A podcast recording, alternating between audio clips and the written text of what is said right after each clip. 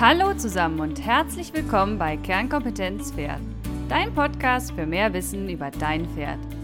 Ich bin Dr. Veronika Klein, Fachtierärztin für Pferde, Reiterin, Trainerin und Chiropraktiker.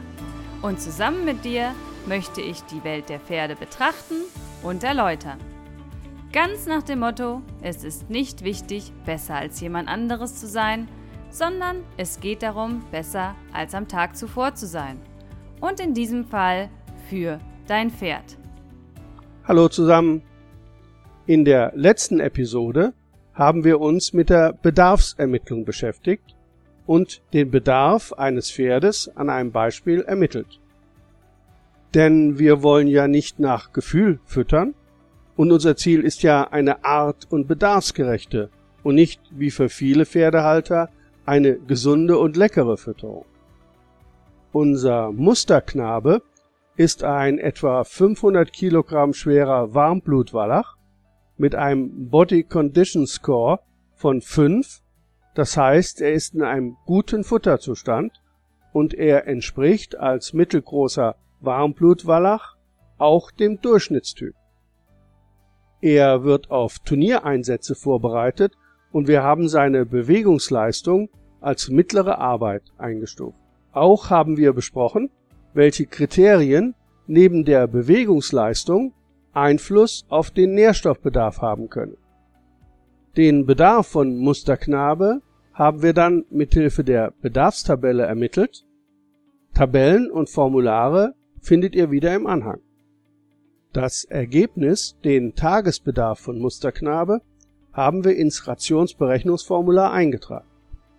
Den Bedarf an Trockensubstanz mit mindestens 10.000 Gramm, den Rohfaserbedarf mit mindestens 2500 Gramm, den Energiebedarf mit 83 Megajoule, den Eiweißbedarf mit 495 Gramm, den Mineralstoffbedarf mit 27 Gramm Calcium, 15 Gramm Phosphor und 43 Gramm Natrium. Und dies ist der Einstieg in die Rationsberechnung. Eine Rationsberechnung und Beurteilung ermöglicht uns, frühzeitig Mängel in den Futterrationen zu erkennen und damit die Chance, ernährungsbedingte Störungen zu vermeiden. Denn häufig führen Fehler bei der Fütterung, die die Anpassungsfähigkeit des Pferdes überschreiten, zu Erkrankungen. Wir wollen bei der Rationsberechnung keine große Mathematik praktizieren, sondern uns einer optimalen Fütterung langsam nähern. Wir hatten uns diese bedarfsgerechte Fütterung wie eine Balkenwaage vorgestellt und die eine Seite, die Bedarfsseite, haben wir im letzten Podcast besprochen. Mithilfe der Bedarfstabelle haben wir ja den Bedarf des Pferdes ermittelt. Die andere Seite der Balkenwaage ist die Futterration. Besser die Nährstoffgehalte dieser Ration. Am besten geht man erst einmal von der Ist-Ration aus, das heißt, man ermittelt die tatsächlich derzeit eingesetzten Futtermittel als Tagesration. In die erste Spalte Futtermittel des Rationsberechnungsformulars tragen wir diese Ist-Tagesration ein und die ermittelten Mengen in die Spalte Kilogramm pro Tag. Problem hier helfen uns keine Futterscheppen oder Eimer, Lagen oder Händchen voll, sondern wir brauchen die Werte in Kilogramm. Denn in der Futterwerttabelle, die ich als Anhang an diesen Podcast angehängt habe, finden wir Nährwerte pro Kilogramm Futtermittel angegeben.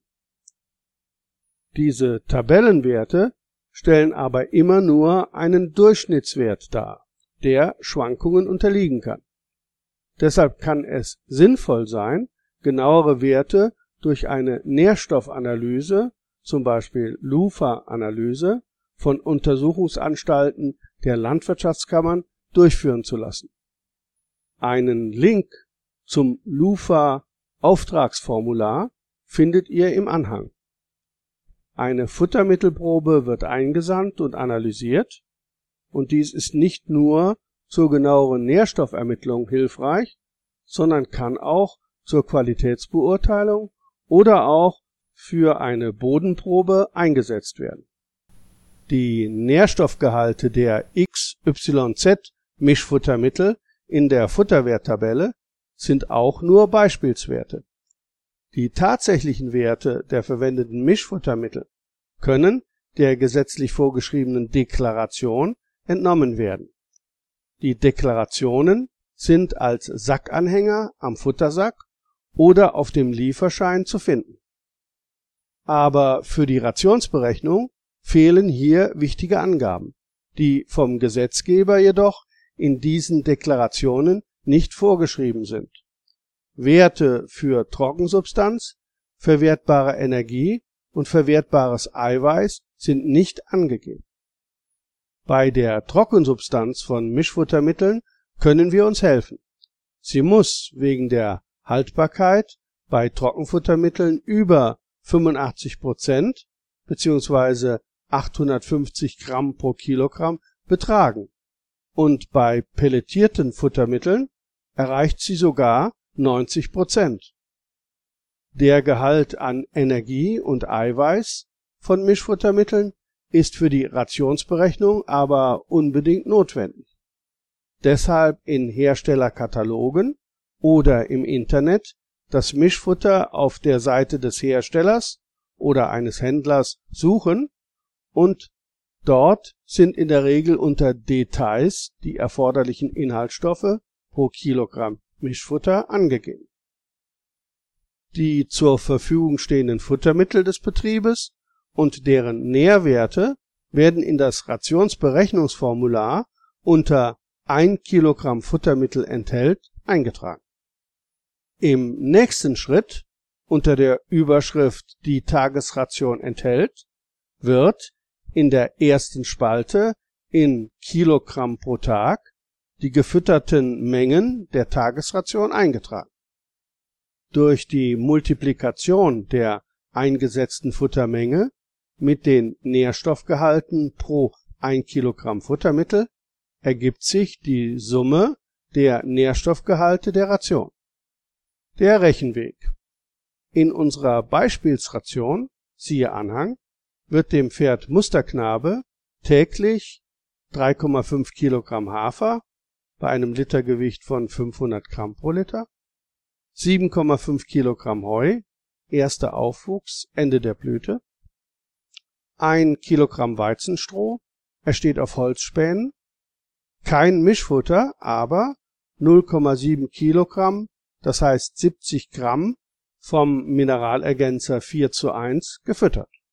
Und er nimmt den Salzleckstein mit circa 50 Gramm pro Tag an. Die Tagesmenge in Kilogramm wird mit dem Nährstoffgehalt in Gramm pro Kilogramm multipliziert. Also 3,5 Kilogramm Hafer mal 885 Gramm Trockensubstanz ergibt 3097,5 Gramm Trockensubstanz in der Ration. Oder 3,5 Kilogramm Hafer mal 150 Gramm Rohfaser XF pro Kilogramm ergibt 525 Gramm XF und so weiter, also 315 Gramm Eiweiß, 33,25 Megajoule Energie, 3,85 Gramm Calcium und 14 Gramm Phosphor. Das findet ihr auch alles in unserer Beispielsration im Anhang. Es fehlt noch Natrium, aber weil alle Futtermittel natriumarm sind, ist ohne Salzergänzung immer ein Natriummangel vorhanden. Nachdem wir die Nährwerte des Hafers in der Ration berechnet haben, verfahren wir mit allen anderen Futtermitteln der Ration genauso. Die errechneten Ergebnisse werden in die dafür vorgesehenen Felder, die Tagesration enthält, des Formulars eingetragen Kommastellen können wir eigentlich runden, so aufs Milligramm genau ist in unserer Rechnung nicht sinnvoll. In der Zeile Summe werden die Nährstoffgehalte der Futtermittel addiert. Dies stellt dann das Nährstoffangebot der Ration dar. Der im letzten Podcast ermittelte Gesamtbedarf des Pferdes wird in die entsprechend nächste Zeile eingetragen und wie auf einer Balkenwaage dem Nährstoffangebot gegenübergestellt. Bedarfsgerecht füttern bedeutet Abwägen von Nährstoffangebot und Nährstoffbedarf.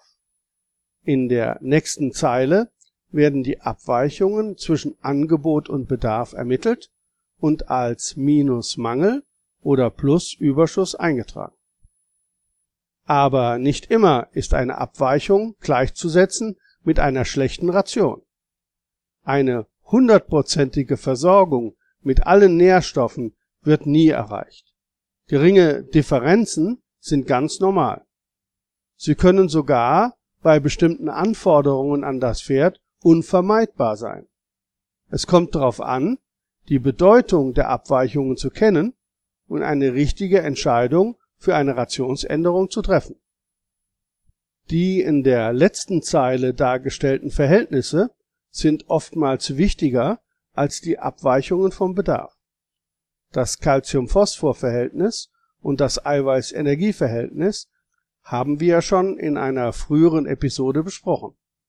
Aber auch die Verhältnisse zwischen Rohfaser, Trockensubstanz und Körpergewicht ermöglichen wichtige Aussagen für die Rationsbeurteilung. Mit dieser Rationsbeurteilung wollen wir den Einfluss der Abweichungen vom Bedarf, also Mangel oder Überschuss, aber auch die Bedeutung der wichtigen Verhältnisse auf Gesundheit und Leistung ermitteln. Dazu folgende Fragen. Erfüllt die Ration die arttypischen Ansprüche des Pferdes? Ist das Pferd satt und zufrieden? Ist die Energie- und Eiweißversorgung bedarfsdeckend? Sind Fehler in der Mineralstoffversorgung zu erkennen? Und welche Veränderungen sind im Futtermitteleinsatz sinnvoll? Und diese Rationsbeurteilung wollen wir in der nächsten Episode besprechen. Ich bin zufrieden, wenn ich dir oder besser deinem Pferd weiterhelfen konnte. Ich bedanke mich für das Interesse. Ich freue mich auf ein Wiederhören zum nächsten Kapitel Rationsbeurteilung.